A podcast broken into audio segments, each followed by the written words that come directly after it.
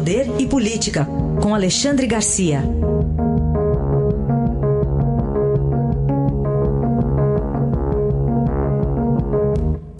Oi, Alexandre, bom dia, tudo bem? Bom dia, Carolina, tudo bem? Vamos falar sobre essa operação Pés de Barro? Pois é, filmaram um assessor do deputado Wilson Santiago, do PTB da Paraíba, recebendo 50 mil uh, dentro de uma mochila no aeroporto de Brasília, depois a Câmara os 50 mil. É, é, uma investigação sobre um total de 1 milhão e 200 mil de propinas na, no, no superfaturamento de obra de uma adutora no sertão da Paraíba. Quer dizer, esses caras estão roubando dinheiro até da água do Nordeste. Continuam, aliás. Né? Eu digo continuam porque eu fui testemunha aí no aeroporto de Congonhas daquele episódio do dólar na cueca. Dizer, veio, veio Lava Jato, investigação, eles não se atemorizam. Talvez porque agora tem o juiz de garantia ainda por cima. Não se atemorizam, continuam botando o dinheiro na cueca, o dinheiro na mochila, entrando na Câmara dos Deputados, que, que deveria ser algo supostamente sagrado, porque é ali que se exerce a representação do povo. Né? O que fazer com esse tipo de gente, eu fico me perguntando. Né? O que fazer. A única solução é, é o voto. Agora tem que ser um voto consciente, não votar em bandido. É, esse, essa é a nossa grande questão. Continuam. É, é, não adiantou nada. A Lava Jato, eles não se assustam. É incrível. Isso demonstra duas coisas, né? que continuam a se aproveitar uh, dos problemas do Nordeste, né?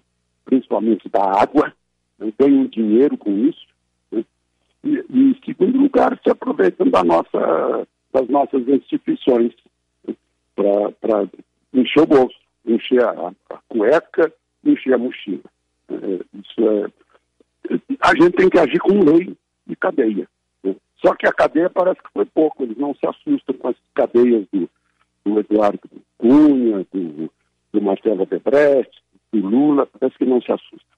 Alexandre, ontem o ministro da Economia, Paulo Guedes, voltou das férias e garantindo a inflação para o salário mínimo, né? Pois é, quando eu ouvi o noticiário do salário mínimo, eu pensei que tinha sido um rombo, que devia ser 1.200, né? é, que ficou muito, é, que o salário mínimo ficou muito defasado, mas é R$ reais a diferença, 1.039 para 1.043. Só que na Previdência, esses R$ reais vão fazer uma diferença danada. Um bilhão 420 milhões de diferença. Né?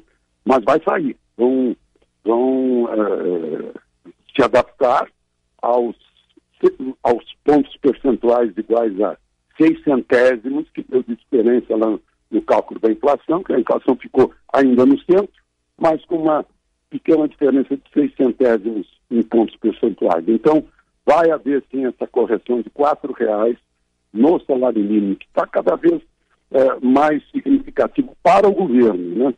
É, e, de um modo geral, a iniciativa privada é, paga mais do que isso.